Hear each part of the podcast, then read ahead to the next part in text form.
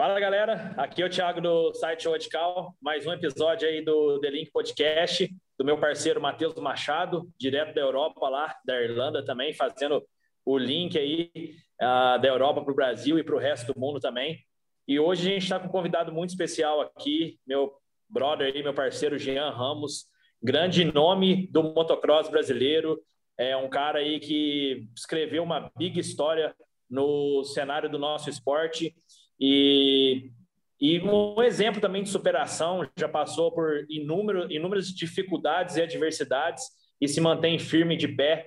E eu, particularmente, sou muito fã dele, da carreira dele e, e também da luta dele. Também batalho muito para me manter, é, manter o nosso trabalho aí dentro do esporte e espelho muito nas atitudes do Gian. E esse ano está aí de volta com um projeto novo, já está acelerando é, esse projeto nas redes sociais. Está muito bacana de acompanhar todo o conteúdo que ele vem produzindo, divulgando, entregando. A gente também tem, é, tem tido a chance de divulgar isso aí através do Show Radical. E hoje o Jean está aqui no The Link Podcast para contar um pouco mais para a gente aí do que, que a galera, os seus fãs, né, podem aguardar para a temporada de 2021. E também está na disposição aí de bater de frente com a, com a imprensa aí, com, com, os, com os organizadores. Jean é um cara que sempre aponta suas críticas sem medo. Então, tá com o pau, Jean. O espaço é teu. Se apresenta aí e vamos começar o papo de hoje. Vamos começar a tacar fogo no parquinho? É um prazer estar aí com, com você e com, com o Matheus. É, já vem acompanhando os outros podcasts. E, como você disse, vem fazendo um trabalho legal aí de de mídia, de marketing, é um apoio de um amigo que era fora do esporte, é, tá ajudando meu irmão, ele falou, ah, vamos tentar fazer isso e aquilo, e a gente tá, vamos assim, vamos, daqui a algum tempo a gente vai colher os frutos, e ao mesmo tempo, como eu tava, ainda tô me recuperando da minha, da minha última lesão, então com, tenho, tenho tido bastante tempo para para fazer as coisas, então a gente tá aí nessa nova jornada e e lutando por um espaço ao sol aí também. Um espaço ao sol. E o cara tá. Eu gosto da polêmica, porque o pessoal manda. Tu é muito presente no Instagram, né? O pessoal manda muita pergunta sim, sim. lá. E aí, toda hora, ah, quem que é o melhor piloto que já existiu no Brasil? Jean Ramos, porra. quem... é toda, é todo... Ah, porque não sei o que quarta... do Leandro Silva, quem que vai dar? Ah, o Leandro Silva é velho. E, o cara tá no meio de todo mundo, velho. Eu gosto de ver as respostas, é muito bom, velho. É, toda quarta-feira eu falo, eu faço o quadro lá, falo que eu discuto. Começou com uma brincadeira, a gente viu que deu um resultado. Mas, assim, o Leandro Silva, a gente é amigo desde de infância. Uma das primeiras corridas dele foi a minha também. Então, é, eu brinco com algumas pessoas, pessoas, assim, que a brincadeira é um pouco mais profunda, é, são pessoas que eu realmente tenho uma, uma amizade, assim, vamos dizer assim. Mas, no fundo, às vezes tem bastante verdade também, assim, é, com questão de que as dúvidas do pessoal, assim, tem muitas coisas, tem muitas perguntas que eu nem respondo para para causar menos polêmica, assim, mas é, mas tem bastante coisa que a gente tenta é, abrir os olhos de, dos pilotos iniciantes. Penso que é que o piloto está debaixo de uma carreta, mil maravilhas, está ganhando milhões de, de reais, e a realidade às vezes nem é não é essa, né?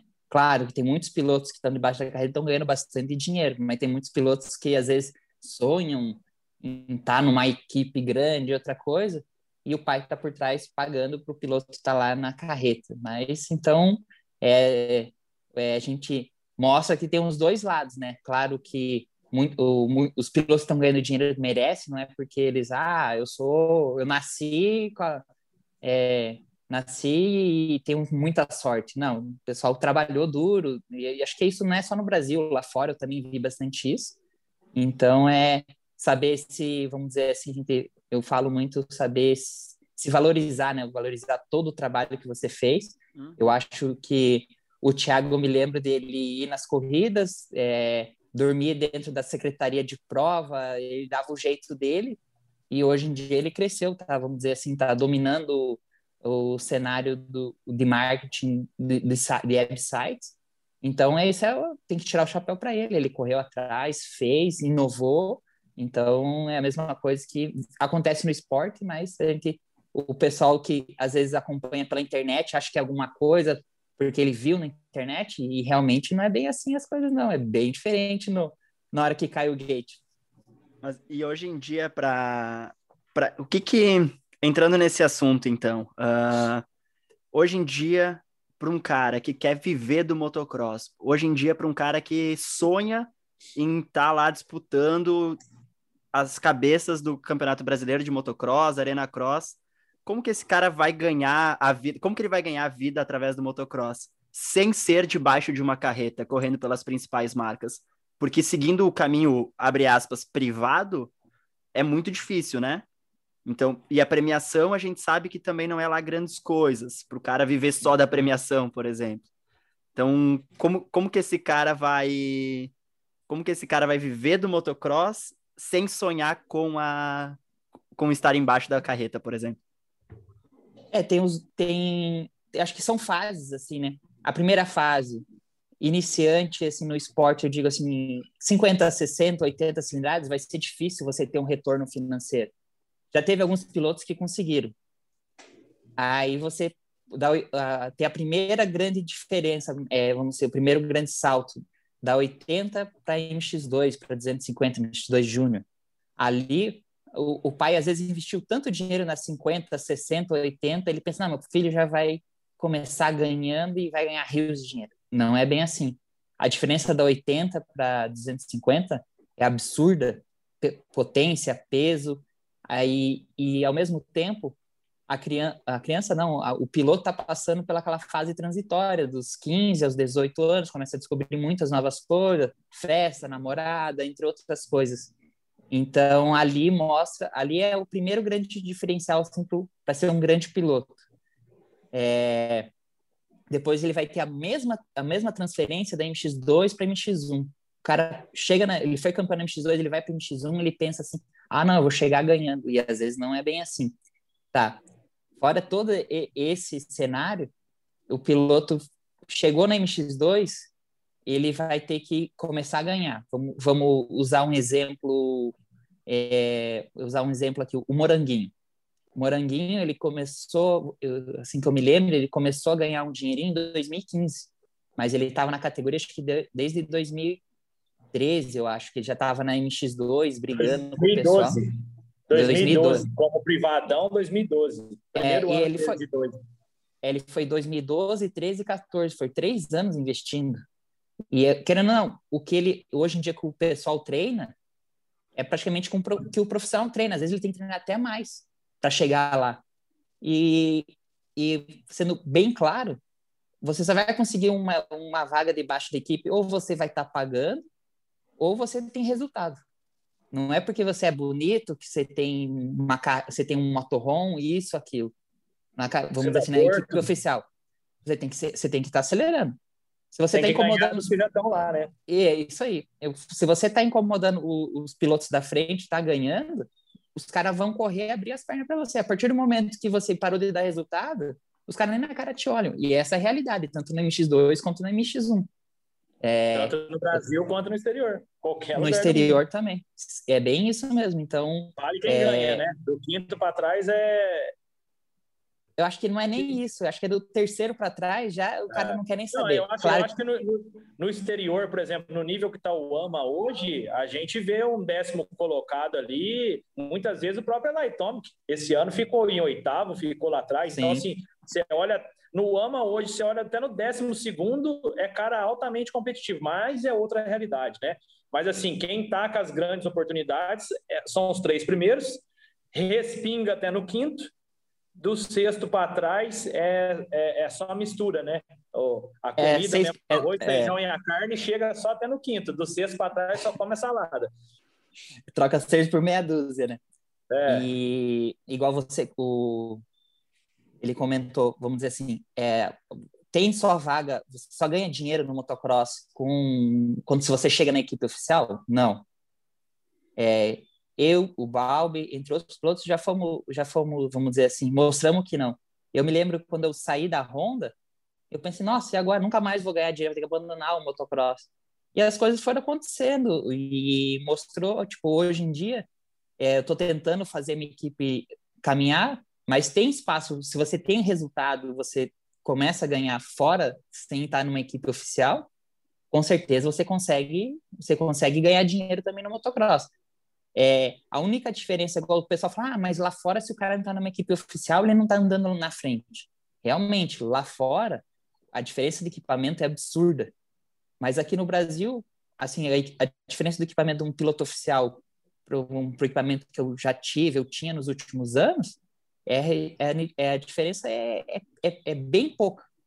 Claro, eu gastava, eu não, não, treinava tanto quantas horas eu queria, mas dependendo muito do, do, do investimento que você tem na equipe. Mas você consegue bons resultados, tem bom investimento, você consegue ter até coisa melhor do que numa equipe oficial. Falando bem a real, assim. Sim.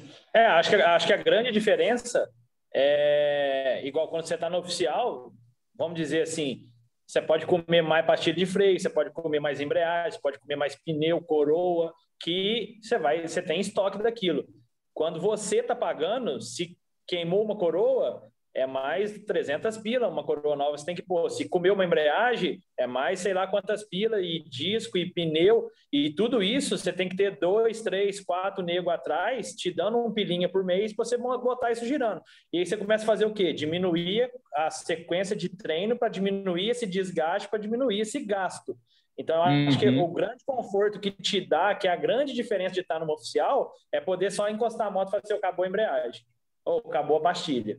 E quando você está na sua moto, que é a sua realidade hoje, quando você fala assim, oh, acabou a embreagem, você fala, puta, lá vai outra embreagem, uhum. lá vai outra pastilha, lá vai outro pneu. Aí você começa a olhar e fala, putz, vamos supor, um exemplo, né? Eu que trabalho bem próximo de caras como você e outros uhum. caras, né? É, a gente sabe que o cara consegue fazer um bootgap de 15 mil por mês.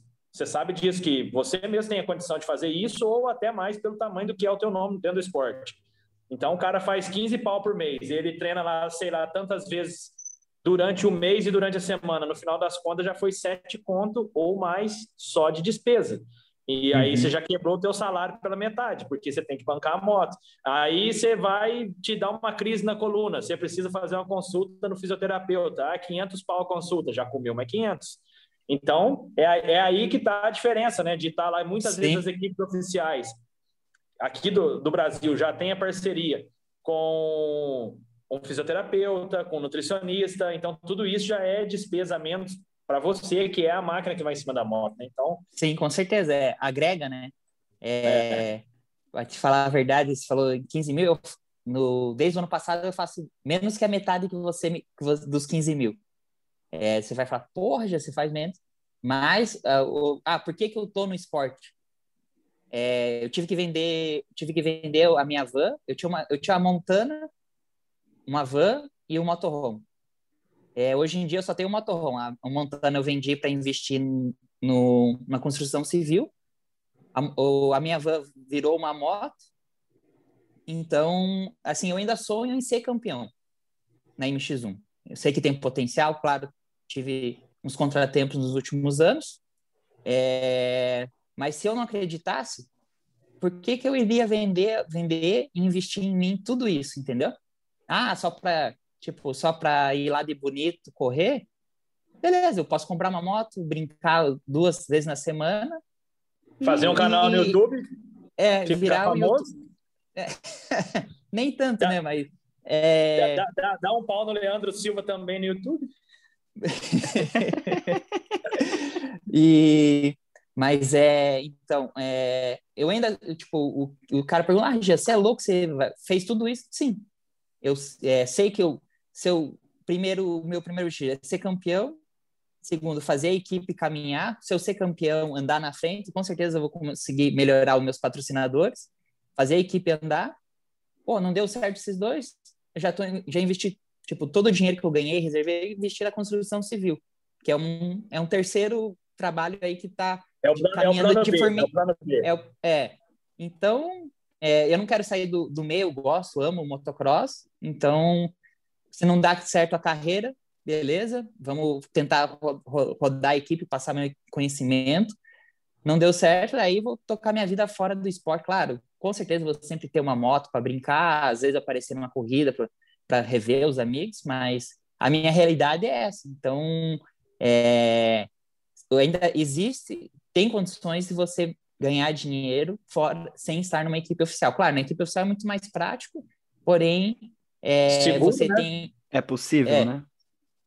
É, você, não, né? tem muitas... oficial, você, tem a, você tem a segurança que é, andando bem ou andando mal, enquanto você tiver contrato, você tem dinheiro caindo. E, e ainda é. tem a estabilidade de ter peça, de ter viagem paga. Então, é muita.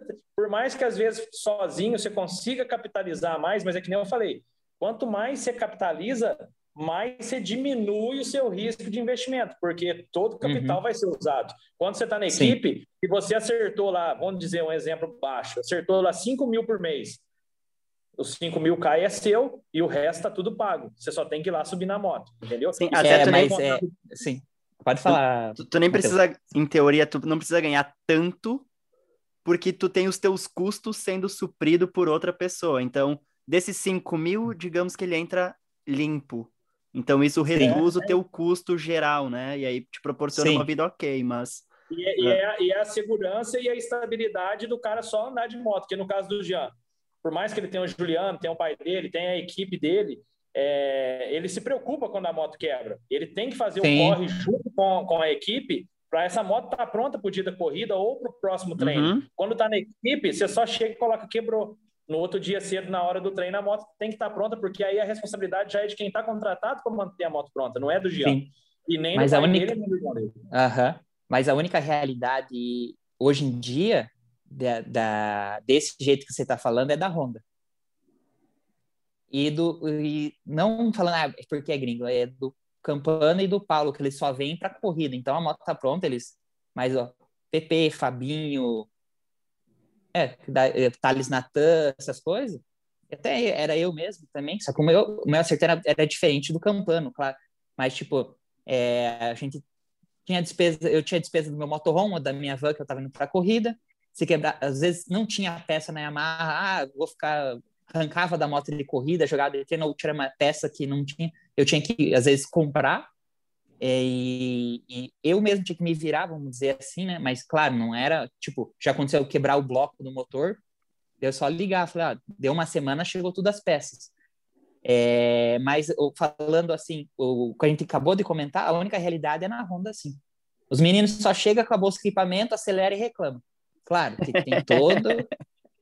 tá certo, é o tem todo o plane... Quem cuida disso é o Cali, a Honda, e, e, os meninos não podem reclamar nada.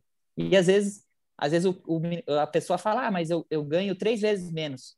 Só que eu não tenho custo nenhum, igual de, como uhum. você acabou de comentar. Tipo, ah, eu vou para a corrida, eu vou com a van deles. Se pegar multa, se, se quebrar a van, é problema deles, não é meu carro que está na, hotel. Na rua. É, hotel, alimentação, é, inscrição. Então é o, é o ideal. Assim, Comida, tipo, né? A... Comida não tem com... que passar no mercado, Sim. fazer as comprinhas, botar no motorhome, igual é o teu caso. Você tem que vir uhum. uma, um dia antes, abastecer a comida do motorhome, abastecer o suprimento do motorhome. Tudo isso não sai da boca do supermercado na conta de alguém, é na sua conta. Então é, é aí que está a mas, instabilidade, né? Mas só fazendo um adendo, então, agora, por mais que a gente está falando isso e parece, nossa, olha só, isso é o que teria que ser para todo mundo, na real, né? Porque tu acha que o Sim. Eli Toma, que é o Cooper Webb, hoje ele tá indo. Não, uh, esse final de semana tem uma etapa super importante do uma Supercross, mas eu tenho que fazer feira no mercado. Ou não. tá ligando para alguém para, putz, olha, aquele disco de embreagem não chegou. É? Não, uhum. é óbvio que não. Ele tá preocupado em ganhar a corrida e ponto. E infelizmente mas tem, isso... essa, tem essa mentalidade, porque seria o necessário. Só um, um, um comentário. Uh, os, uhum. os gringos chegaram no Brasil correndo, ocupando um espaço muito positivo para elevar o nível, mas como que eu posso dizer? Os caras do Brasil precisam do, do mesmo investimento para eles baterem esses caras, de, competir de frente com esses caras, ganharem desses caras e exigir as mesmas coisas, porque os caras que vão de fora mas é, mas é aí, dos Estados Unidos e vão para os Estados Unidos aí correr. Vem observação Vem a observação importante, Matheus, que eu vou, eu vou dar pelo meu trabalho. Essa semana eu passei por essa situação e o Jean, ele muitas vezes fala comigo, me pede meu trabalho, eu procuro ajudar ele, assim como eu procuro ajudar outros, porém, veja bem, o que, que acontece com os gringos? Eles chegam no Brasil, eles não aceitam menos do que eles têm. E por que, que o Jean hoje talvez está fora de uma equipe? Por que, que o Duncan abandonou a equipe depois de ser campeão? É o começo de uma nova era, de brasileiros se negando a andar por menos do que eles merecem, entendeu? Igual no meu caso aqui hoje, é, muitas marcas me procuram. Eu estou com 90% das marcas do mercado trabalhando com, comigo. Então o cara me procura e fala: oh, então, ó, tem 500 reais aqui, o que, que dá para nós fazer? Hoje, com o serviço que eu tenho a capacidade de entregar, eu falo nada. E, e, é, e é o que o, o que o Campano, o Paulo e os caras fazem. Ó, oh, você vai usar essa bota aqui, acabou de chegar da China. Ó, que bota boa. Ó, põe ela que eu vou te dar 5 mil reais para você. Não. Eu não uso outra bota se não for uma Tec 10. Eu não vou correr com seu capacete. É ou não é, Jean? Enquanto aí vem outro menino que é um top 6, top 5. Não, não, não. Eu corro com a tua bota, eu corro. Então, os empresários do Brasil que cuidam das marcas e das equipes já acostumaram que com os meninos do Brasil aceita. Por quê? É o sonho que o Jean falou no início do podcast, de, de estar debaixo de uma tenda. Uhum. E aí, às vezes, o pai do menino tem debaixo condição de dar a melhor bota e o melhor capacete. Mas ele aceita esse suborno para realizar o sonho de estar debaixo da carreta. E é de muitos e muitos anos com isso acontecendo que se tornou a tradição de que o brasileiro qualquer coisa serve. Qualquer salário serve, qualquer moto serve, qualquer mecânico serve. Enquanto chega o Campano, o Paulo, o Anthony e exigem, se não for com isso, eu não corro. Se não fizer duas motos top, eu não corro. Se não tiver, eu não corro. E não corre mesmo. Se negar, ele põe a mochila nas costas, pega o voo e vai embora. E tchau, brasileiro de motocross. Aí vem outro menino, sonhador, e aceita tudo aquilo. Vamos dizer, todo o resto fica com tudo pelas metades. E igual, por exemplo, quando eu vi o Jean se desligar da equipe, é, não é só interesse da equipe, são muito provavelmente interesses que o Jean exigiu e eu acompanhei na época que ele exigia. Ele, a, tanto que muitas vezes que o Jean fez pódio de primeiro lugar por cima dos gringos, ele abriu a bandeira do Brasil no pódio.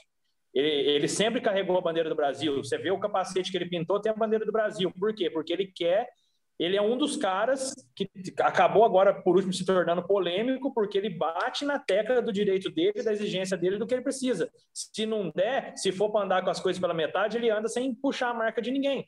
Porque, que nem a gente falou no início do podcast, ele é um cara hoje que é um puta nome do esporte é, esse trabalho que ele está fazendo na mídia, na comunicação, é um cara que, tipo, eu como mídia, que nem ele contou a minha história aí, ele viu tudo que eu passei até chegar aqui, e eu respeito muito ele, que eu também assisti grande parte. Antes de ser um profissional da imprensa, eu era um fã.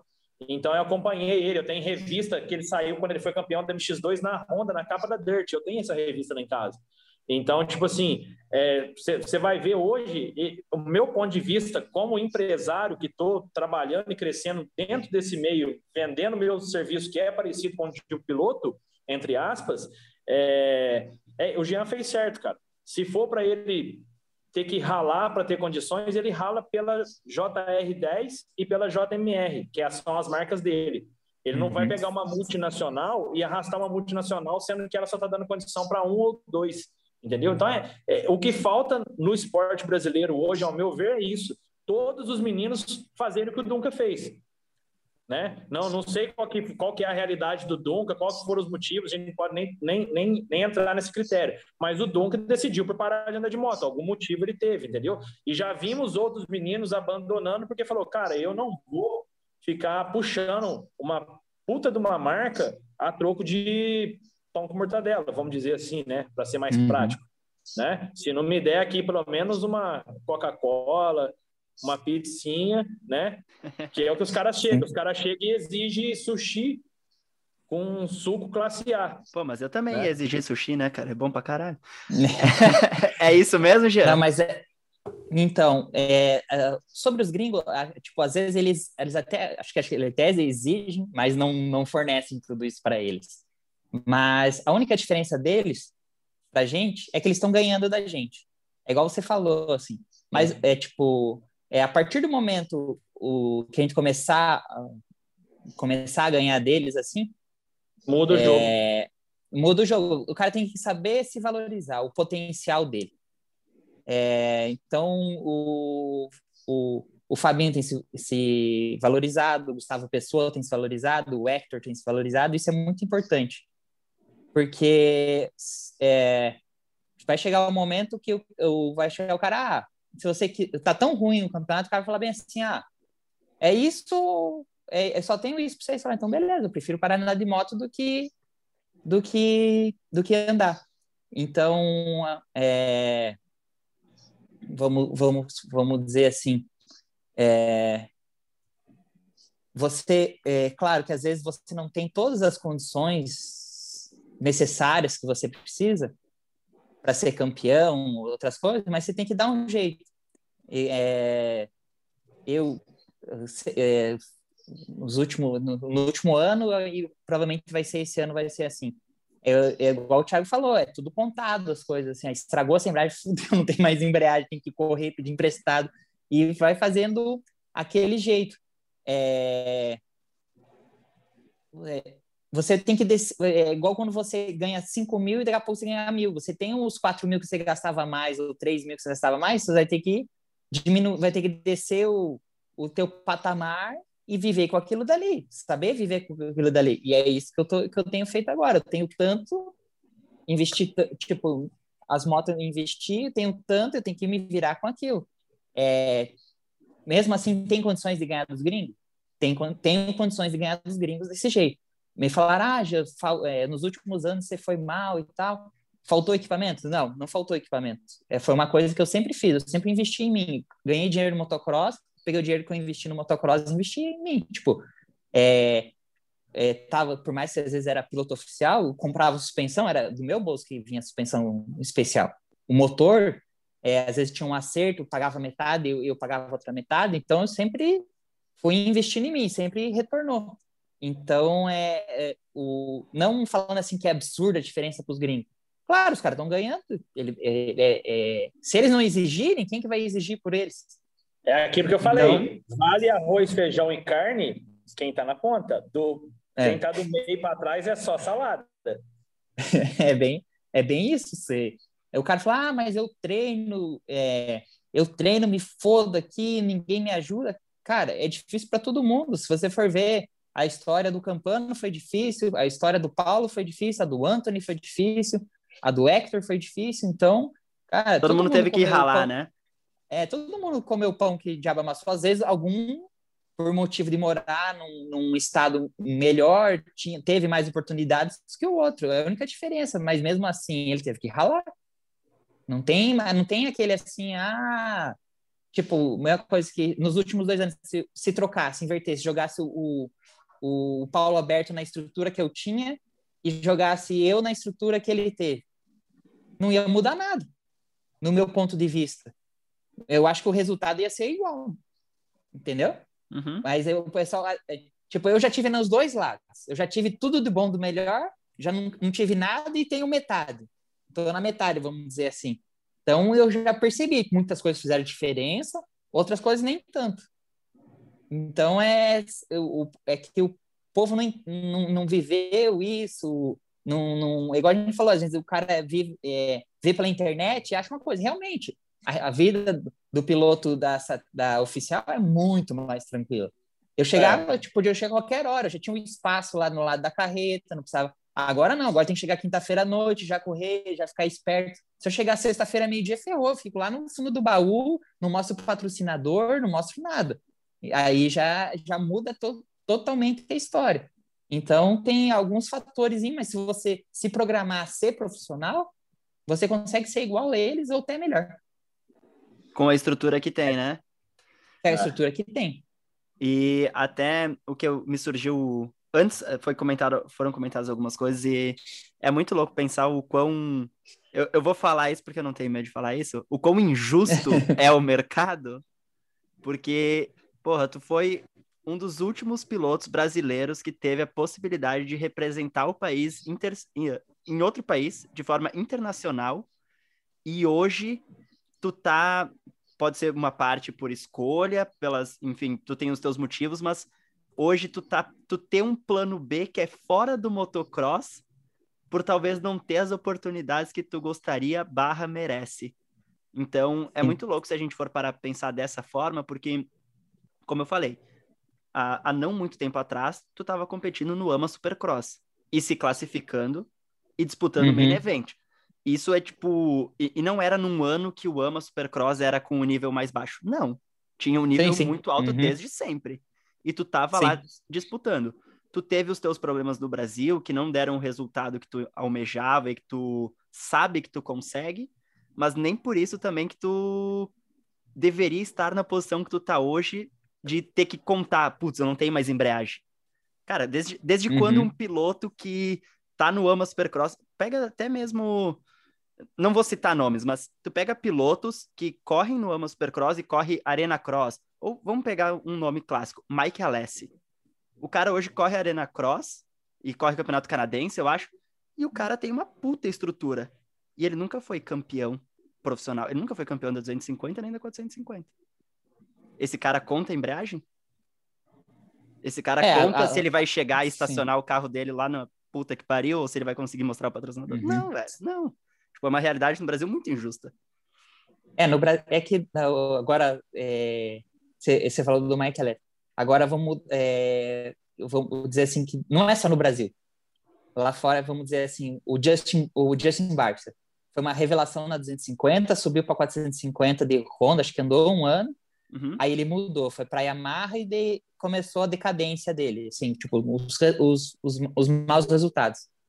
Ele perdeu, perdeu, ele não tinha contrato nenhum, ele ia correr privado, última, última alternativa dele. Aí ele levou uma sorte do Milceps cair, ele assumiu o lugar do Milceps e fez um puta ano, assim, tipo, foi um, fez um puta resultado com a Yamaha. Mas depois de dois anos, ele meio que ficava frustrado, porque ele andava bem, mas não conseguia ser constante, assim. Mas se você for ver o Barça, tipo, é, ele tava sem equipe, sem nada, de repente ele tava, ele tava top 3, ele tava disputando o campeonato do, do, do AMA Supercross. Uhum. Então, não, não é, é, eu acho que não só no motocross, assim, você vive de resultados, muitas coisas, né, assim, tipo, de resultado. E e valorização, entre outras coisas. Aqui no Brasil, a valorização é só, só, só se você ganhar. E acho que lá fora também, mas se você mostra que tem potencial para ganhar, como tem mais empresas, tem aquela, aquela disputa, então sempre acaba sobrando um pouco mais. Mas aqui no Brasil, faz dois anos que eu tento em todas as marcas, pelo menos o apoio de moto. Nem isso eu consegui. Então, não, eu não, tipo, eu não acho injusto. Tipo, é injusto, tipo, pro, pelos resultados que eu já tive, o nome que eu tenho no esporte, entre outras coisas, eu não consegui nenhuma moto emprestada. É, Entendeu? Então, isso, é. isso para mim é forte, levando em consideração assim, se tu fosse um cara que, se tu fosse eu, que eu andei de moto quando eu tinha 7, 8, 9, 10 anos, depois nunca mais andei, eu bati na porta da marca e falei assim, eu tô voltando a andar de moto, uh, minha última etapa foi um campeonato gaúcho de motocross lá em 2000, e eu queria uma moto. Se eles me dissessem não, eu acho muito compreensível. Porque é uhum. compreensível, ponto. Mas agora, Sim. levando em consideração a, o teu resultado, a tua influência fora das pistas também, com mídias sociais e tudo mais, e o saber e a, e a tua motivação para esse ano para ganhar e para competir, tu sabe que tu consegue, e, e faltar essa sensibilidade, eu diria, no mercado brasileiro de tipo, Vamos dar uma chance, então, vamos apostar. Não precisa eles te darem uhum. a, a, mesma estrutura que eles dão pro no, número um, mas também não dá nada. Isso, isso para mim é, é, muito louco, sabe? Eu sei que se falar que é injusto, é, é injusto, mas tipo, não vai ser fácil. Não vai ser fácil para ninguém. Mas também no teu caso uhum. específico, eu acho um pouco, um pouco mais pesado, sabe? Levando em consideração o teu, Sim. teu passado. Sim. Uhum. É, é aquele, aquele velho dilema, né? Você tá batendo na trave. Tipo, é por isso que eu falo que você tem que saber se valorizar. Não por causa, ah, que você é metido, nada. Porque a partir do momento que você não dá resultado, você pode ser o Carmichael da vida. Você parou de correr, parou de dar resultado, tchau. E uma coisa que eu até abordei com o Duncan, eu falei, cara, eu acho que você fez errado. Por mais, tipo, não sei o, o quão você gosta de motocross, qual é teu. Quer dizer, ele tava, tava pensando mais no futuro dele, ele vai, tava atacando em outras áreas. Mas eu falei para ele, falei, cara, muita gente vai te prometer muita coisa agora, porque você tá na mídia, você foi campeão, etc, tá lá babando no teu ovo. Mas o ano que vem, cara, pode esperar que o que, vo o que você tinha para esse ano, se você conseguir metade, erga a mão pro céu. Você não vai conseguir, vai ser difícil você conseguir. Então, é igual, por isso que você tem que se valorizar na hora que você tá batendo os resultados. Tá? Ah, tô no top 5, tô no tô ganhando bateria, valorize. Valoriza o teu o teu o teu espaço na tua moto, espaço no teu equipamento. Ah, o cara, ah, eu vou te dar um o cara uma vez há muito tempo atrás, nem me lembro o nome da empresa, veio com um capacete todo fibra de carbono. Pô, o capacete era top, 10, show de bola. Aí o cara falou: Ah, tá, eu te dou um capacete. Eu falei: Não, amigo, eu preciso no mínimo três capacetes. Se eu cair, tá, eu caio, eu caio, quebro a pala, alguma coisa no capacete, vou correr com outro capacete. Aí você vai, vai ver uma foto, vai me encher o saco. E outra, eu, eu sou um piloto que transpiro muito, então preciso, no mínimo, ter dois, três forros durante a, a, a corrida. No Arena Cross, a gente faz dois treinos. Normalmente, às vezes, eu ia para a volta, para a disputa da, de um ponto lá, que era a volta mais rápida. E mais, então, era cinco vezes que eu entrava na bateria. Então, não, não, e saía da bateria com o capacete ensopado. Então, às vezes está chovendo, meu, como que você vai secar um capacete? Aí você está no meio da bateria, começa a escorrer o suor, te atrapalhar. O patrocinador não quer nem saber se está suando, se não está, ou outra coisa. Então você vai você vai assumir um compromisso com uma empresa, daí você não vai, vai quebrar o capacete, não vai usar a marca, o cara vai te xingar ainda. Falei, não, cara, eu preciso de três capacetes. Ele me respondeu e não, não, mas um capacete tá bom. Eu falei, ó, cara, muito obrigado pela oportunidade, mas é, tem horas que, tipo, é, até falando com o Leandro Silva, ele tava correndo atrás de uns patrocinadores, umas coisas, ele falou, cara, é, eu me sinto mal que parece que eu tô pedindo esmola. E realmente, Hoje em dia, você está pedindo patrocínio, você tem projeto, você tem isso, aquilo, você é, é pedir uma esmola. Você já joga um valor abaixo, tudo ficou mais caro. Hoje em dia, com a, a pandemia, cresceu tudo. Tipo, eu não mudei nada em questão de valores, mas, cara, eu sinto que o, e o cara quer te dar o, o preço do, da cota de apoio, ele quer aparecer na cota maior zona. Entendeu? Não sabe valorizar isso também. Então, tem é, é, é, complicado. Não é hoje em dia a vida do piloto de motocross é bem complicado. É legal quando você tem até 18 anos que você, é, igual o Thiago falou, quebrou a moto. Tem alguns alguns pilotos que quebrou a moto, tá?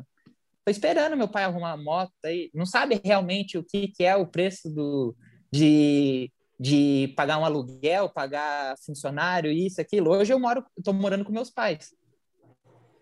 É, investindo, não para te falar a verdade, nem carro eu tenho, estou usando o carro do meu pai. Eu investi tudo em, em outras coisas.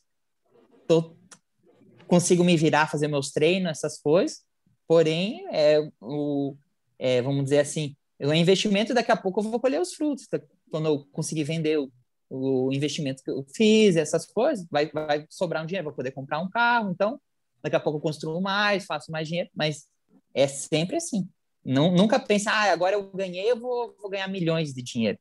Não, é, você tem que ganhar um ano, dois anos, três anos. O cara fala, porra, uma coisa que me, que me valorizou muito e eu me valorizei foi de 2000, metade de 2014 até 2016. Eu batia de frente com, com o Campano, com o Paulo. Eu sabia que eu largava, eu sabia que era terceiro naquela época. Menos que isso, eu podia cair na largada que eu sabia que eu conseguia fazer terceiro. E, e eu fui me valorizando. Em 2017 foi o ano que eu mais ganhei dinheiro.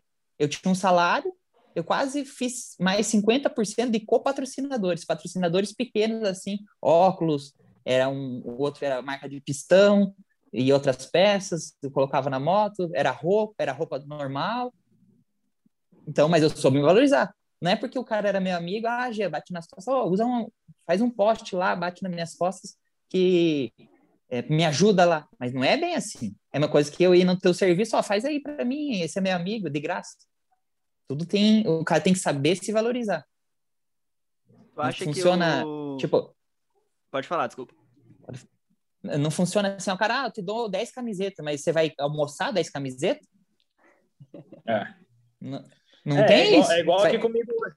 É igual aqui comigo hoje. E, e, quando você começou o podcast também, que você começou a falar aí, é, também tocou na, na, relação da minha história, eu, eu me espelhei muito em vocês, pilotos.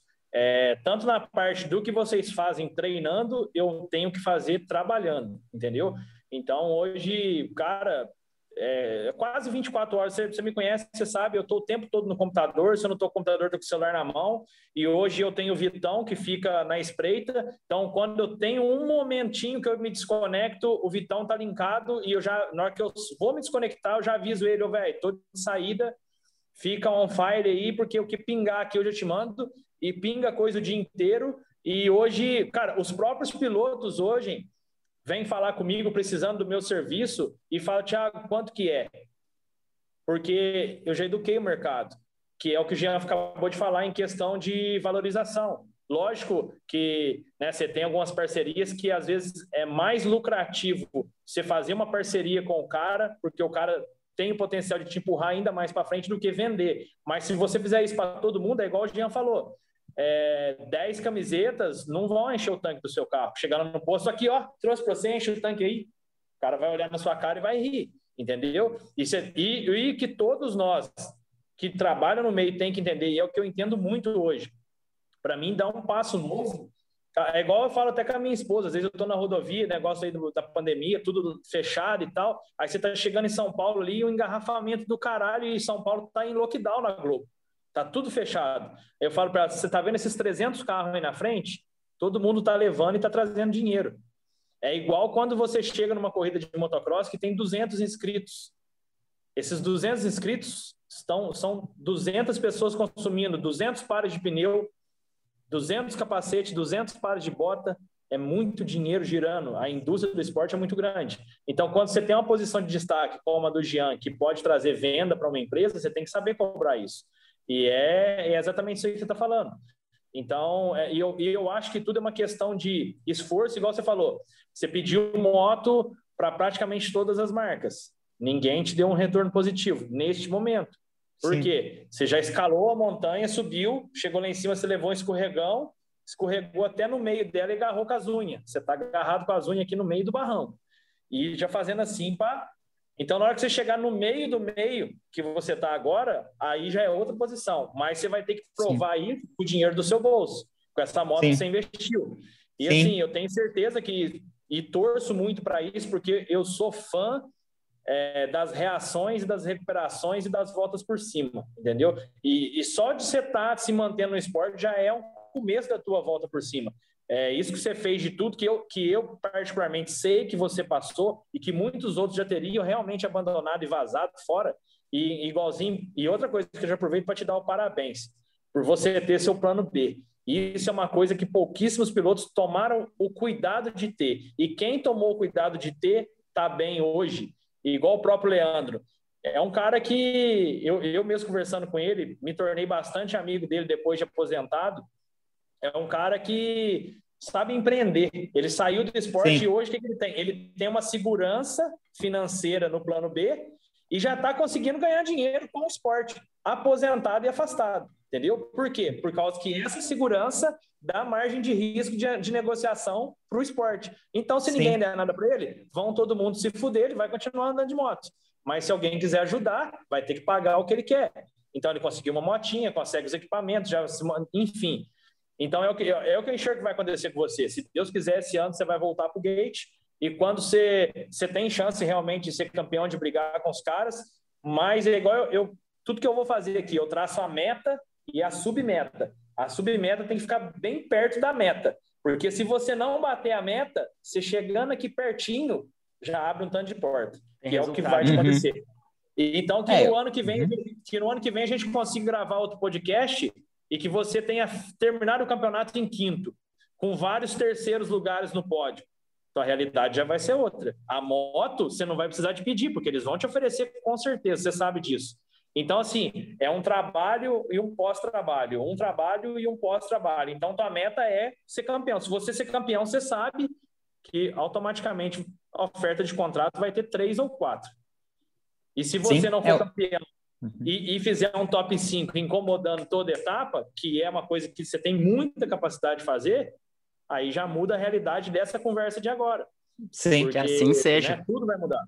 Tudo, é, tudo vai o mudar. Meu, o, a minha meta é igual o Thiago falou, é ser campeão. A submeta é tipo, ah, não consegui ser campeão, mas terminei entre os três primeiros, beleza, já é um, algo positivo. Ah, terminei entre os cinco, é, vou, vou, vou te falar a verdade, assim. É, se eu terminar entre os últimos anos, se eu terminasse igual o, o, ano passado, eu, eu, teve, eu corri duas etapas, todas as baterias eu subi no pódio, tanto no moto, na MX1 e na Elite. Se for pegar as fotos da MX1 e da MX1, eu tô no pódio é quinto, quarto, quinto e quarto. Foi três quintos e um quarto. Foi o resultado. Teve uma que eu cheguei a andar em terceiro, faltava duas voltas, eu passei para terceiro, caí. Aí fiz quinto, que foi a segunda etapa, a primeira bateria em, no Beto Carreiro. Enfim, é, mas se eu tivesse feito todos os resultados ruins, mas eu tivesse dando, é, sabendo que eu estava conseguindo dar meu 100%, assim, tava, meu 100%, eu sairia feliz, tava saindo feliz da pista. Mas eu sabia que não era, não, não, não, não, não era eu, assim, por questão de resultado. Porque eu via, assim, falei, cara, não, não, não, não conseguia me concentrar, não tinha ânimo, não conseguia fazer um monte de coisa. Então, essa, tipo, esse ano, a gente nem sabe se vai, vamos, estamos torcendo que aconteça o campeonato mesmo, mas esse ano, se eu correr, terminar entre os três, ou terminar, terminar entre os três e terminar entre os cinco, eu dei meu 100% e sair feliz, ótimo, beleza, tô conseguindo dar meu 100%. Mas se eu não conseguir dar meu 100%, aí, é, aí chega, aí acabou a minha carreira profissional. Vai ter o Jean pilotando, talvez na pista, porque é, acaba, eu estava colocando a minha vida em risco. Eu não consigo me concentrar, entre outras coisas, entrando num nível que qualquer coisinha vira um patamar. Mas igual, voltando para o que o Thiago falou, meu objetivo é ser campeão. Ficar entre os três, ótimo, beleza. É o, o outro legal. Do quinto para baixo, pô, precisa trabalhar mais, precisa de equipamento, não, ah, a ansiedade está te controlando ainda, aí é, é, outra realidade, mas não é, ah, se o Jean, o vai ser campeão, eu, eu vou trabalhar para ser campeão, fazer de tudo campeão. Mas, pô, top 3, beleza, o ano que vem vamos trabalhar para ser top 2, ganhar a prova, igual o objetivo da primeira etapa, é entre, terminar entre os cinco primeiros e ver a realidade. A outra etapa, top 3, bater o top 3, vamos trabalhar para vencer. É vitória. Você nunca sai de, de sétimo para primeiro. Não existe isso. Uhum. Você, é trabalhar. É, é, é degrau é degrau. É degrau por degrau, igual o Thiago. Ele chegou o site dele, o anúncio dele era 200. Hoje em dia, o, o menor anúncio dele deve ser 500. O, e foi melhorando. Por que, que ele, ele ele tá, tá, foi atingindo as metas foi, dele, se valorizando. Você vai entregando, entregando resultado de acordo com o preço que custa, né? Se o cara Sim, vai é investir é, aquilo, ele tem que vender no mínimo aquilo, né? Através. É, a mesma coisa eu, eu montar um site, fazer, fazer a mesma coisa que o Thiago faz. Só que eu não vendo a mesma coisa que ele, mas eu tenho no, na imagem eu tenho igual. E querer 500 reais. Não, eu tenho que começar a trabalhar dos 200 e, e fazer no meu nome, igual o nome do que o Thiago fez. Aonde que mudou a chave do ano passado, onde tu disse que faltava essa concentração, que não era 100%, e tu citou até a palavra felicidade. Não, é, é, melhorou um pouco o ano passado, mas isso eu venho trabalhando desde 2017 com esse problema. Que é ansiedade? A ansiedade. Aí ele, ele, ele influencia na concentração uhum. do piloto, disposição em, em outras coisas. Tipo, eu largava, conseguia dar cinco voltas, assim, tipo, concentrado e depois disso eu ia perdendo a concentração e ia, a, os pensamentos negativos iam vindo, vindo, e eu ia perdendo rendimento. Tanto que no, eu sempre fui um piloto que dei é, volta rápida, até treinando, dava muitas voltas, tipo, é uma volta rápida, a gente treinava, 10 tiros de uma volta. Eu começava, tipo, já a primeira volta era tipo 1 em 20 na, na pista. Eu começava 1 em 21, às vezes eu cometia um erro, mas ia, depois era 1 em 20, 1 em 20, às vezes 1 em 19. Nos últimos anos, eu começava no em 23 para terminar no em, 20, no 21, mas aqui, ó, eu tinha que eu tinha que fazer muito, eu tinha que repetir muito mais vezes para mim conseguir aquele nível de concentração. E é a mesma coisa na corrida. Então, é, é, E muitas vezes eu estava na corrida, eu estava viajando na maionese, assim, eu falei, nossa, o que, é... que eu vou fazer amanhã? Isso é tipo, muito não, louco, cara.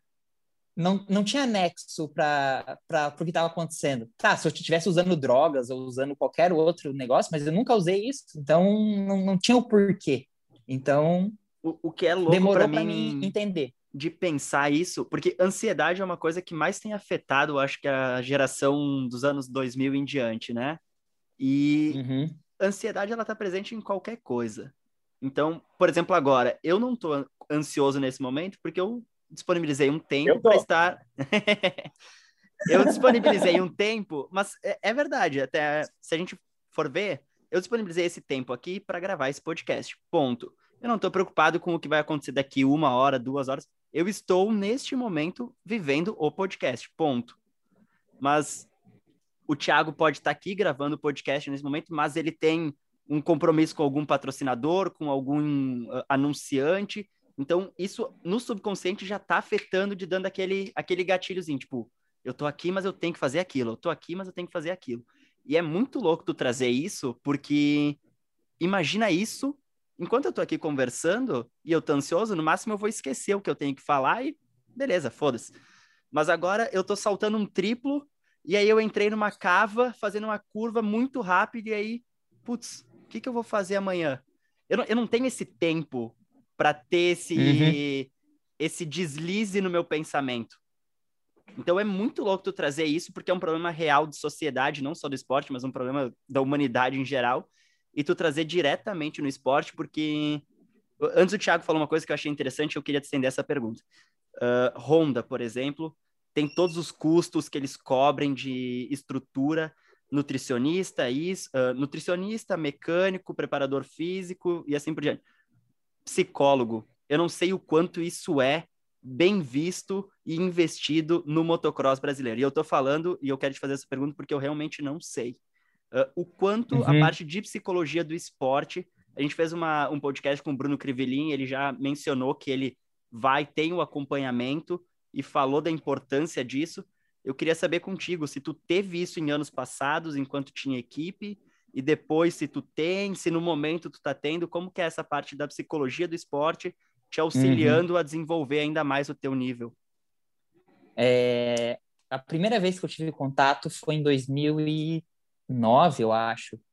É porque é, porque eu, o tava eu e o Wellington Garcia disputando o Campeonato Brasileiro de Motocross na MX2, e eu sempre no final da bateria, por mais que eu tivesse bem preparado, alguma outra coisa, eu, eu meu rendimento caía muito.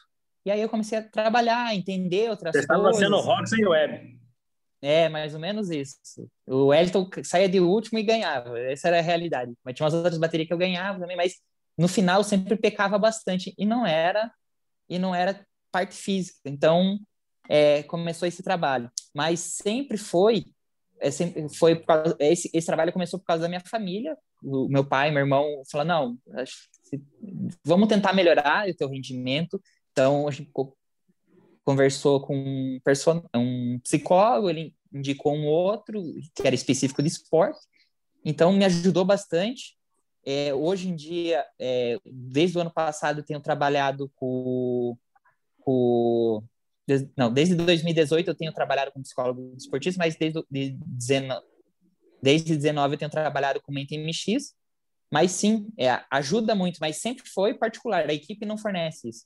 Tanto que no, no, no, no, outro podcast tem o Pedro Perotti e ele, eu contei a minha história, tipo, contei o que estava realmente acontecendo comigo. Ele era um dos meus chefes e ele não sabia realmente, não sabia que eu estava passando por isso. Muitas vezes os, os chefes, os donos da equipe, nem sabem. Eles querem saber do resultado. Hum. Então, é uma coisa que você, quando você vive o dia a dia, tipo assim, tiro o meu chapéu pro, pro Cali, pra Honda, o que ele tem feito, é o dia a dia, ele vive o dia a dia, ele sabe o que está acontecendo com o piloto. Se o piloto está treinando bem, se o piloto está treinando mal, se o piloto está indo bem no físico, se ele está dando, faltando isso. No, nas outras, tipo, cada um tem que se... Não que tem que se virar. Eu, eu aprendi a treinar e eu, muitas vezes eu treino porque, assim, ah, o cara deve estar tá treinando, eu tenho que treinar. Eu tenho preguiça também, eu acordo cansado, acordo com, é, indisposto para treinar, mas eu, nossa, eu vou treinar. Nos últimos anos, 2018, principalmente, o final do ano, eu não tinha vontade nenhuma de subir na moto. Eu subia na moto por, por, por obrigação, não com o patrocinador, porque obrigação comigo mesmo. Porque eu falei, cara, se eu já tô ruim, se eu não treinar, meu Deus do céu, não vou conseguir nem andar. Então, a gente, nesse quesito, a gente é muito amadorismo. Nenhuma equipe tem um psicólogo. Já teve algumas, eu acho que uma equipe do Leandro Silva, uma época teve, o Leandro também ah, trabalhou. A Rota K, quando estava com o pai do Murilinho Martinez no comando, a esposa dele fazia esse trabalho aí. Uhum. Ela faz até aquele lance de meditação. É, o Caio Sim. Lopes aprendeu muito com ela também, concentração, meditação, é, faz umas terapias. É, Respiração, é muita coisa. É, ela é psicóloga especializada, especializada nesse lance de meditação. Eu lembro que eu sempre chegava lá para fotografar, eles estavam meditando, tinha que esperar e Massa. tal. Uhum. Enfim, é um troço que é que nem o Matheus falou, né, cara? É, é, é igualzinho a moto. A moto você faz duas preparação: motor para empurrar, suspensão para aguentar o soco. O piloto você prepara o corpo para aguentar o soco e a mente para empurrar, né? É. Então, e cara, vendo vendo você falar aí e tudo, cara, é, é um troço assim que eu também acompanhei, né? Tive perto ali essa, essas fases ruins que você, você teve e a gente que é do Brasil, né? E estava ali sempre torcendo, a gente sempre, sempre lógico, é, curto muito os gringos. É, o Anthony mesmo botou fogo no parquinho ano passado com a chegada dele aí. É, o Getro, quantas vezes ali surpreende, vem é campeão. O Campano, então, nem se fala. O Paulo, enfim, né, cara? Eu acho que é muito massa. Mas a gente quer que seja massa, com o parquinho pegando fogo e que no final saia a bandeira do Brasil e vai no primeiro lugar. Sim. Pelo menos para mim. Essa, essa uhum. é a minha, a minha visão. Eu quero ver tudo isso que os caras oferecem dentro do campeonato, mas no final que saia um dos nossos e coloque no lugar mais alto. Essa, essa é sempre a nossa, a nossa oferta, né? Mas é, é isso aí que você falou, cara. Eu acho que quando você estava falando, eu estava imaginando, imaginando a minha realidade atual, tudo que eu fiz nos últimos dias para estar tá acontecendo o que está acontecendo agora. E o Matheus falou na questão da ansiedade. É, ó, só para você dar uma olhada, ó, não tem mais nada. Não ó, tem mais cabelo. Tudo pulsar. Tem que começar Véio. a meditar. Aqui, ó. Não. Cabeludo. Acho que a internet do Thiago chegou até a travar, ó. Travar. Ficou com medo. Eu vou esperar um minuto para ver se ele volta, mas até enquanto enquanto ele não volta, talvez ele esteja escutando eu escutei um podcast uh, com o Cole Seeley.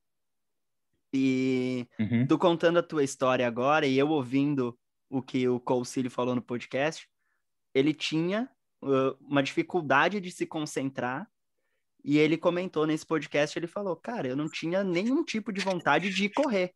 Voltou, Tiagão. Voltou? Só vou terminar o, o, que eu tava falando aqui termina, e, e tu termina o, o teu. E o Seeley falou, cara, eu ia para corrida sem vontade nenhuma. Eu fazia porque eu tinha um contrato e eu decidi parar de correr. E hoje eu sou free rider e cara, eu tô feliz, eu faço o que eu quero, como eu quero. E começou a meditar também e falou que faz exercícios de respiração e tal e se sente muito mais feliz sem a pressão da corrida. E ele não sente falta da corrida. Ele ama andar de moto, ele ama o motocross, e ele achou uma uhum. forma de continuar vivendo disso, mas sem aquela pressão e o estresse e a infelicidade que vinha da corrida. E eu achei interessante de fazer essa ligação dele contigo, porque, da mesma forma, olha, Concília é um cara super presente no cenário americano.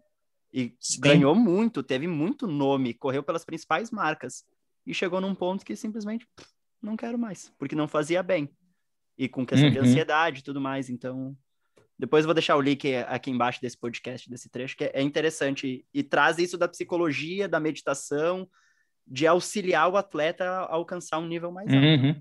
É, é, igual eu comentei assim, é, claro, lá deve ter muito mais pressão, é, muito mais gente trabalhando com você, mas é, igual eu falei, a ansiedade me tirou a concentração, que me tirou os resultados tiro, e, e os resultados começou a tirar a minha técnica, enfim, vai virando uma bola de neve, só que foi para baixo. É igual quando o piloto, o piloto começa a vencer, vamos dizer assim, o Cooper Ebb. Ele começou a vencer, aí ele começou a melhorar a largada. A confiança dele melhorou, a velocidade dele vai melhorando. Então, tipo, é, um, é uma roda que só gira a favor. E aconteceu comigo em 2018 também, quando fui no Na a primeira etapa, puta, eu, eu me lembro que eu reclamei para meu não consegui me concentrar. E no Ama Supercross eu tinha tanto medo da, das pistas que isso me deixava um pouco mais aceso. Aqui no Brasil tinha que tomar café, tinha que tomar é, taurina, outras coisas assim para me deixar um pouco mais aceso, aceso para não ficar aquele, aquele sonambulismo assim. Enfim, mas aí melhorou na segunda etapa eu já consegui é, me derrubar na classificação, mas consegui classificar de novo, consegui um bom resultado. Na terceira etapa, eu me lembro que era por tempo que classificava, que era o Triple Crown, eu já entrei direto. Depois daquela etapa, minha confiança evoluiu. Eu passava de 22 a 18, quer dizer, de 22 a 26, eu comecei a quebrar entre do, do 18 ao 15 nos tempos. E, não, e, tipo, isso foi coisa de três, quatro semanas. Em três, quatro semanas, o piloto não muda. Não, uhum. Você não se adquire. O cara fala, ah, eu vou treinar três, quatro semanas, eu vou virar o, o Carmichael. Não é assim. Você tem que treinar a vida inteira, às vezes, para evoluir uma coisa. Então, para você ver como as coisas boas vão te carregar para frente e as coisas ruins vão te carregar para trás. O que, que você tá falando, também... Desculpa. Não, então, é, é, voltando nessa linha de raciocínio aí, de tudo que, que a gente está falando, nessa parte de, de concentração, é, eu perdi meu pai tem pouco mais de um mês, né? Aconteceu ali e tudo. E durante o processo, é, ele ficou doente, eu cuidei até o último minuto, eu que levei para o hospital, eu basicamente despedi dele, e aí ele ficou entubado e ficou 20 dias, e aí foi caindo um pedaço da barba, foi caindo o cabelo da cabeça, e passamos todo esse trauma, perdemos ele, só que assim, a perca em si foi leve, porque eu, eu e ele, entre pai e filho, a gente estava muito bem realizado, é, só deixou a lição boa, ensinamento, assistiu muita coisa boa na minha vida se concluir, né? Então, assim, é, foi de forma leve. Então, só que o que, o que angustiou demais e trouxe muita ansiedade foi o período de internação que ficou aquele morre, não morre, volta, não volta, aquilo foi deixando desesperado. E até me tirou um pouco do foco do trabalho, entre aspas. E assim, assim que ele se foi, cara, aí voltei ao foco e aí veio os lockdown, que é o que a gente está vivendo nesse momento. Então, tava, já estava com bastante expectativa de colheita de tudo que eu venho fazendo nos últimos anos e veio os lockdown. E aí, cara, é onde que, até meio que como um conselho para o Jean, quando você falou nisso, aparece muito com o que eu estou vivendo agora. É... Quero ser campeão, meta. Se bater submeta, ok, porque ela vai abrir porta para você ter mais uma chance. O ano que vem, porque com mais estrutura, mais porta aberta, você volta ano que vem e tenta mais uma vez, né? Que foi o que a gente falou. Mas quando coloca a meta, velho, e coloca toda a energia, e é o que eu estou fazendo aqui agora. Aí começou a vir algumas oportunidades cheias de risco, cheias de insegurança, de instabilidade, e eu só foquei o final da reta. O que estava no caminho, já tenho alguma experiência para passar por isso, que é o que acontece com você também. Você sabe o que, é que você pode, você sabe onde é que você tem que chegar, e no meio do caminho você sabe que vai te desviar da reta um punhado de vezes e você sabe onde é que você quer chegar. E, cara, é, vem, começa a dar aquele tanto de ansiedade, aquele tanto de medo, que é o que você passa também.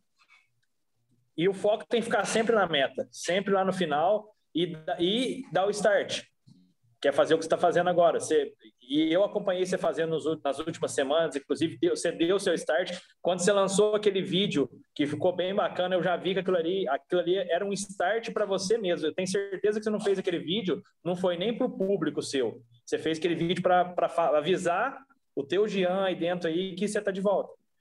E, e dali para frente agora começa o trabalho. Não sei como é que está a tua questão de, de treinamento, de preparação, mas acredito que deve estar pegada, né? Porque eu, particularmente, e é aí que vem tudo isso que a gente está conversando. Eu, eu não acredito mais em nada dar errado. Eu não acredito mais em nada ser impossível.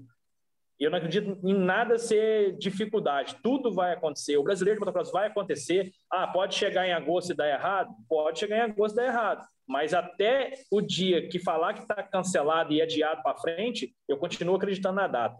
Ah, acontece assim na CBM, acontece assim não sei no que, a prefeitura lá, não interessa. É aquela data, nós todos que, que vamos ter que estar tá lá, temos que estar tá preparados para aquela data. Se mudar, excelente, mais tempo para ajustar mais coisa. E vamos, ah, vai ser, ah, vai ser outubro, vai ser novembro a abertura? Foda-se. Vamos lá na abertura, entendeu? Então, é uma uhum. coisa que, que eu estou sempre buscando fazer agora. E, e, é isso que você falou. E, e cara, ouvir é, né, acompanhando de perto tudo que você passou, tudo que você fez, e ouvir essa tua linha de raciocínio, essa preparação que você está fazendo, é torcer muito, cara. Se Deus quiser, e é o que eu falei, foco lá no final da reta. Se Deus quiser, você vai ser campeão, vai disputar com os caras, vai brigar com os caras, e eu tô na torcida por isso, que eu quero que o parquinho pegue fogo. é isso aí. O Jean, eu quero fazer só um, um comentário sobre o, o Ama Supercross, que tu comentou algumas coisas. A gente gravou um podcast aqui com o Cadeira. E em um momento do episódio, eu fui lá e falei que o Adam Cianzarulo cometeu um erro de iniciante. O, o Cadeira pegou, me deu uma mijada ao vivo no podcast, falando assim: que quem tem propriedade para falar sobre uma sessão de costela, por exemplo, são três nomes, três, quatro nomes ele citou. E um dos nomes citados era o teu. Então, uhum. eu aprendi, tá, cadeira? Caso tu esteja ouvindo, eu aprendi a lição. um... É, mas é, tem, claro, tem alguma dificuldade. A gente vê pela TV, parece ser mais fácil. E eu concordo com você que foi, não que foi um erro de principi, principiante, claro, foi um erro. Mas ele só errou daquele jeito porque ele estava completamente exausto em cima da moto. Não que foi o. É porque ele falou, oh, como o cara errou. Ele pode errar, tudo. É, uhum. Ser humano pode errar. Mas ele estava completamente morto. Não morto, ele estava bem cansado em cima da moto. E, e quando eu me expressei então, como cara... principiante, era, que era o primeiro ano dele de 450 quando aquilo aconteceu. Sim. E aí uhum. o, o Cadeira foi lá e pá, me deu uma mijada, né? Mas tudo bem. E aí eu. e aí eu queria perguntar para ti justamente isso. Tu que foi um cara que correu, tem propriedade para falar, e às vezes pela TV não se tem a dimensão tanto de uma sessão de costela, de um triplo e simplesmente do nível de um ama supercross.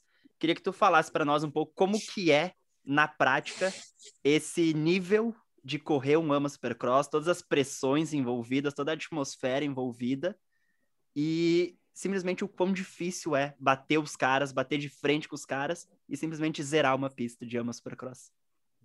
É, eu vou começar pelo, vamos dizer assim, começar pelo começo. Antes de eu ir, eu conversei, conversava com o Balbi e tal. Aí eu falei para ele, ah, eu tô indo e tal. Eu falei, ah, perguntei como é que era, não sei o que. Ele falou, cara, não tem nada a ver com o Supercross que entendeu aqui, assim. Tipo, é Supercross, mas a suspensão joga diferente, os saltos são meio com quina, assim, tipo, tanto a entrada quanto a recepção. Tem a, ele é bem técnico, as costelas é bem difícil.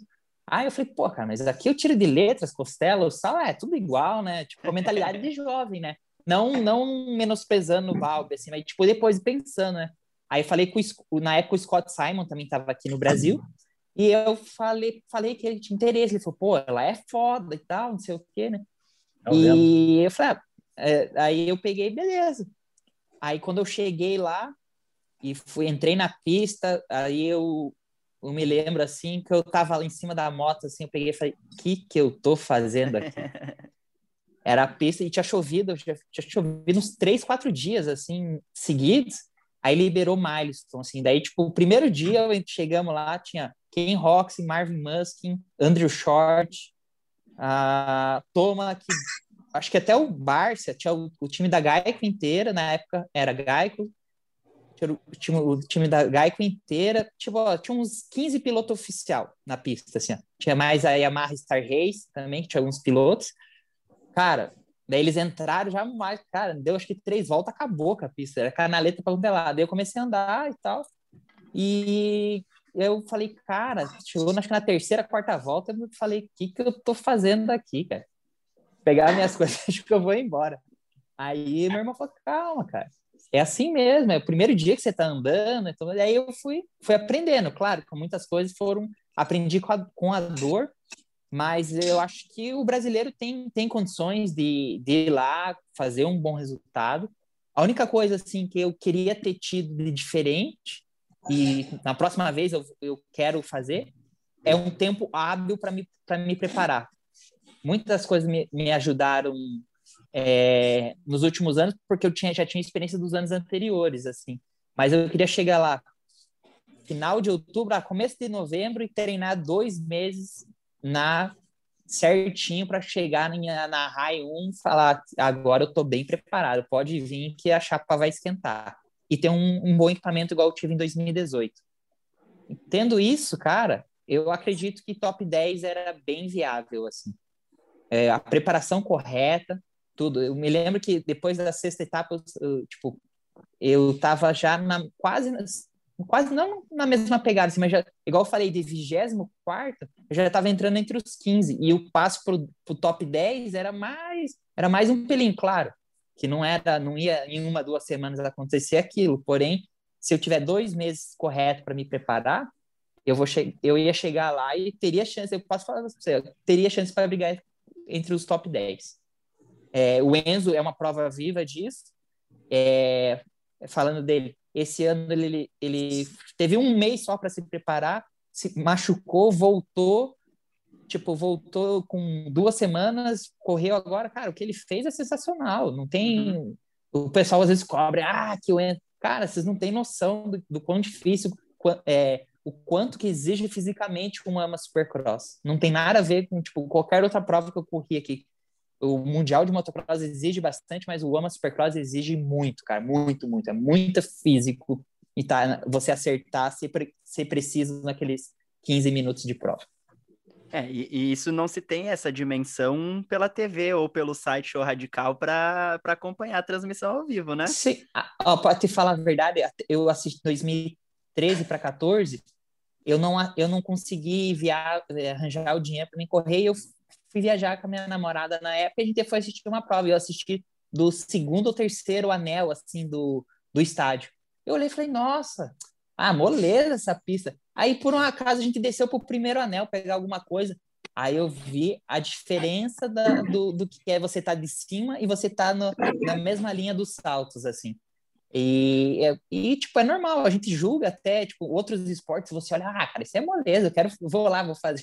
Na hora que você pega e começa a fazer, você fala, que furada que eu me meti. E realmente, o Ama, o Ama Supercross é praticamente isso. É você chega lá e fala, que furada que eu me meti. Então, você ter um, um treinador de lá que possa te ensinar, vai, vai, vai, tipo, vai quebrar barreiras muito mais fáceis do que você chegar lá e ter que aprender com a, com a dor ou com o tempo. Tiagão, tu lembra é, quando eu, que é a final? Qual que é a data da final, final, tu lembra? A final é Primeiro de maio. Quando a gente lançar esse episódio aqui, já vai ter acontecido a final, então. Uh, quem que vai ser campeão, Jean? Quem que tá mais Cara, bem preparado? Eu, eu na, na MX1 acredito, eu torço pro Roxen, mas o Web tá... Só se o Roxen nessas duas últimas semanas agora, que falta acho que quatro etapas, cinco etapas, não sei, tenha feito só um milagre, ele, mas... Só se ele fizer o, mente MX. É, vai ter é, é, Tomara que o João tenha ligado para ele. Até, não, até aproveitar para dizer que quando esse episódio for ao ar, o Gian, quem, estiver ouvindo esse episódio aqui, o Gian já vai ter participado como convidado nas chamadas da transmissão super especial que nós vamos fazer na final do AMA. Eu vou estar, tá, se Deus quiser, vou estar tá no estádio, é, ligado ao vivo direto do estádio. O Matheus vai estar fazendo o The Link Podcast ao vivo dentro da transmissão no site Show Radical. E você, Jean, que não está sabendo ainda, você vai estar tá presente nessa transmissão. Em um dos intervalos, em um dos intervalos a gente vai te ligar. Você, a gente montou hoje todo o prognóstico de como vai funcionar uhum. essa ideia, essa ideia maluca aí, mas que já está acontecendo. Você, já tá, você hoje também ficou ciente disso. Uh, a gente vai fez três convidados que vão participar dessa transmissão final, que vai ser uma transmissão super especial, que vai ser Bob, Jean Ramos e Hector Assunção. Cada um tem uma experiência diferente, uma Sim. realidade diferente dentro Sim. do AMA Supercross como piloto. Então a gente uhum. decidiu é, fazer um podcast ao vivo dentro da transmissão e que nem os caras fazem lá fora, ligando para pilotos especialistas naquele assunto e você é um deles. Então, então a gente quando a gente desligar esse podcast, como... tu fica aqui na linha ainda que a gente tem que conversar sobre isso, tá? Continua, Thiago, desculpa. Então, como você já está na lista, já está aqui no podcast, e esse podcast vai sair depois de tudo isso já acontecido, a galera já vai ter assistido, então você já está sendo convidado aqui, meio que um reboliço total, e, e é assim que a gente está movendo esse projeto na tora, no peito, na loucura, na coragem, e pau torando, e avisa o negro na, já faltando cinco minutos para largar, ó, põe o capacete que você larga hoje. Então, Não, mas até, mas até que eu ia falar aqui, é, eu também tive essa experiência do Gian, e quando ouço ele falar, eu me enxergo na posição. Eu já vi a, as retas da arquibancada, e eu consegui descer e entrar na, na etapa que eu fui, foi a de Las Vegas. Eu consegui ver a reta das costelas brancas, da areia branca, aqueles uhum. forros, costela com aquela areia branca. Sim. Além de ser costela, fica fofo, né? E eu vi ela de frente assim. Aí, tipo assim, a mesma coisa, né? Aí, só que aí, o que, que eu fiz? Como eu também ando de moto, uma, igualzinho quando você vai na pista daquele seu amigo que tem trator. Ele fala, velho, fiz um duplo para nós aqui, mas dá para pular de boa. Aí você vai a pé, o duplo é do tamanho do Uno Mili, né? Para nós, amador é grande, né? Aí uhum. cabe um Uno Mili lá dentro, só que não tem nada dentro, é o buraco. Aí você chega e olha e fala, ah, não, já pulei mesa do tamanho de um caminhão, não vou pular do tamanho do Uno. Aí na hora que você vem com o guidão na mão, e que o guidão sobe assim, ó, e você vê a vala. é uma visão a pé, uma visão de cima, uma visão lá dentro a pé sem guidão, sem roupa. Sim. A hora que você segura no guidão e que o troço vem embalado e que você olha é outra visão. Então é, é um troço medonho. Eu, eu não tive a é. oportunidade do Supercross, mas Geto chegou a correr no brasileiro de motocross em Carlos Barbosa quando tinha o triplo da subida? Sim, eu fui um dos primeiros a saltar. Acho que o primeiro foi o Fábio Andoli, eu fui o segundo. Cara, ah, saudades Fábio Andoli. Um, cara, quando eu, eu andei esse ano na 65 e eu mal pulava o duplo, obviamente. Uhum. E aí, nesse ano eu tive a oportunidade de entrar na pista e tal, do Campeonato Brasileiro, e eu fui lá embaixo do triplo. Quando uhum. eu via o Fábio Andoli vindo e jogando a moto de lado daquele. Cara, era, era descomunal. Eu não sei como que é um supercross, que eu vi que tu ia comentar sobre as costelas, mas a realidade de estar tá no mesmo nível, no mesmo patamar, eu digo, chão de pista, e vendo o cara saltar, vendo o cara entrar numa cava, numa canaleta, é descomunal, cara, é, é, é muito louco. É igual o Thiago falou, realmente, é você do estádio é uma sensação, é sensação, é até outra, mas quando você já vem com a moto para passar, tipo, nas costelas, você você já vira a curva e olha as costelas. E não tem mais saída, né? É passar é, ou passar. Tem... É bem isso mesmo, não tem aquela, ah, eu vou contornar. Não, lá nem contornar direito dava, enroscava o quadro da moto. Você vem e se joga, não tem, não tem assim, ó. É, é 100, 90% você passa. De 90 para baixo, ou você vai, vai parar e começar a contornar, ou você vai cair. É, é isso que funciona no. É assim que funciona no Amas assim, principalmente nos primeiros treinos. Nas, na corrida, ela já comeu um pouco, já detonou um pouco, aí você já arranjou um jeitinho de passar nela, mas é, é a realidade é essa daí. Quantas provas, tipo, no primeiro ano, até no segundo ano que eu fui, que eu, já, eu nem vi o desenho da pista para não saber quantas costelas tinha. Só ia ver na hora da, dos tempos. Senão eu não conseguia nem dormir. É verdade, é, era a realidade. Isso só Bom, mostra o nível que... do negócio.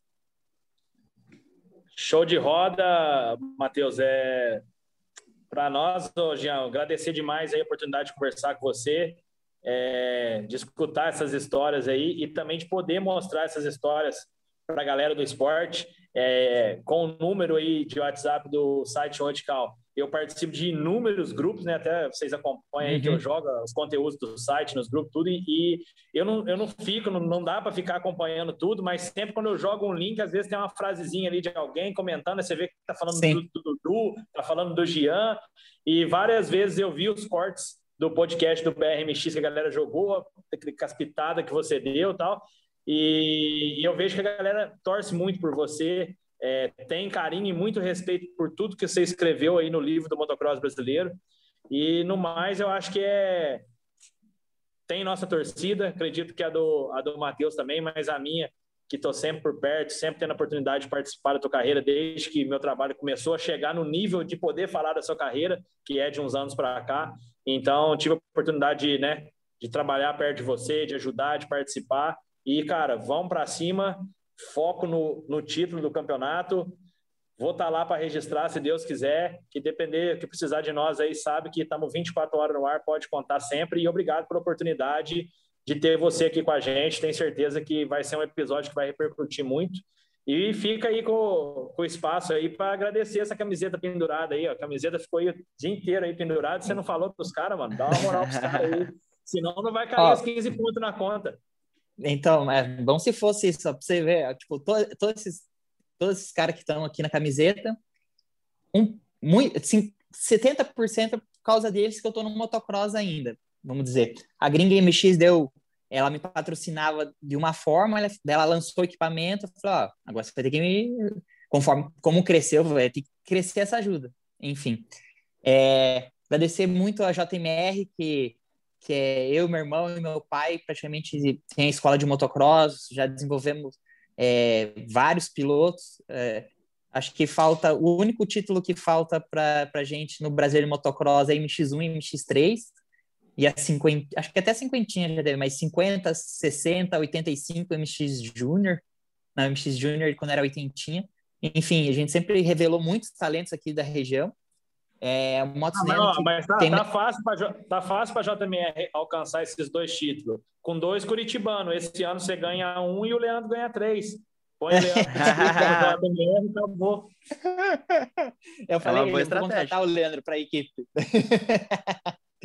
uh, o Motos Neno, que é o Neno, que é um apaixonado por, por moto, dele, patrocinou é, Marlo Olsen, Elton Becker, que é o irmão do, do Chumbinho, é, sempre esteve no, no, meio de duas rodas. Ele é, nossa, é um cara apaixonado mesmo, tem me dado uma super força. O Thiago Destre, que é, é, um, é o irmão de uma outra mãe, vamos dizer assim, tem uma puta amizade, tem me ajudado bastante. É a Pro MX, que a gente vai estar tá na abertura do Paranense Motocross, não sei se eu vou estar tá correr, se eu vou correr, mas a gente vai estar presente lá.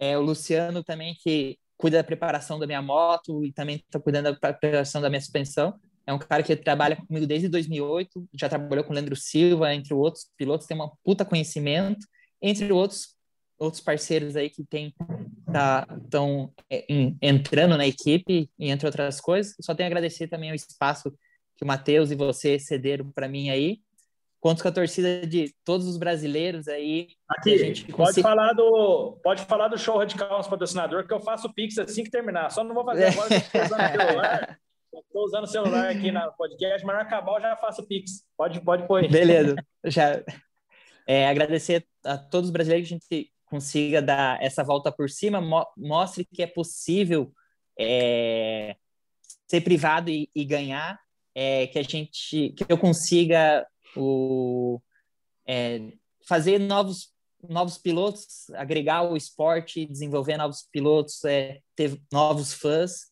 Então a gente estamos tá, aqui para somar, não estamos só para tacar fogo no parquinho para falar mal disso, para falar mal daquilo.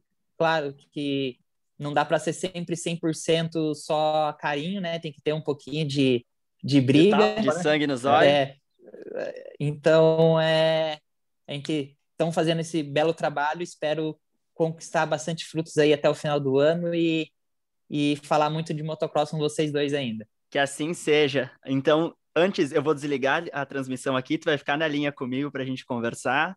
Uh, eu queria te agradecer pelo teu espaço. Eu sei tu estava pela manhã treinando, abriu um, um espaço nos teus treinamentos para conversar comigo. Tiagão, dentro da agenda dele também, disponibilizar um tempo para a gente estar tá fazendo isso. Eu quero agradecer aos teus patrocinadores por continuarem investindo em ti, porque hoje eu consegui expressar uma opinião minha de muito tempo e agradecer e parabenizar os caras que continuam apostando num cara que tem muito nome no Brasil e tem potencial. Então, obrigado a todos os teus patrocinadores. Obrigado a todos que estão ouvindo. Esse episódio em breve vai ao ar. Sigam o Jean nas redes sociais para acompanhar todo o trabalho dele. Acessem o site do Show Radical também. E sigam, obviamente, The Link Podcast em todas as redes sociais, plataformas que vocês escolherem. E é isso aí, nos vemos em breve e especial do Ama Supercross. Aqui, para uh! fechar e encerrar o episódio, para ser a última fala do episódio aí, eu gostaria de falar com a minha boca e com a minha voz, porque isso que você acabou de falar é muito importante. Ó, Neno Motos, Gring MX, Pro MX Gráficos, Luciano Racing, Destre, JMR Escola de Pilotagem. Parabéns pelo que vocês estão fazendo. Vocês estão sendo diferentes de muitos outros que poderiam estar no peito do Gian e deveriam estar, no mínimo, por respeito e por tudo que a gente sabe que ele ainda vai fazer. Então, parabéns a vocês, essas marcas que estão aí mantendo esse grande nome de pé, porque vai ser uma honra, um prazer ter a moto de numeral 10 no gate do brasileiro, de todas as competições que o Jean for competir. E as outras marcas que não estão aí e que com certeza receberam o projeto e não participaram, meu sentimento para vocês, vocês deveriam estar aí, se é que um dia vocês, empresários que começaram essas marcas, que não estão com esse cara hoje, amaram o esporte e começaram por paixão, assim como nós estamos aqui agora, infelizmente é muito triste vocês não estarem aí. É meu recado. É isso aí, esse é o The Link Valeu, Podcast, Thiago. gente. Valeu, Jean, é valeu, nóis. Thiago. Obrigado.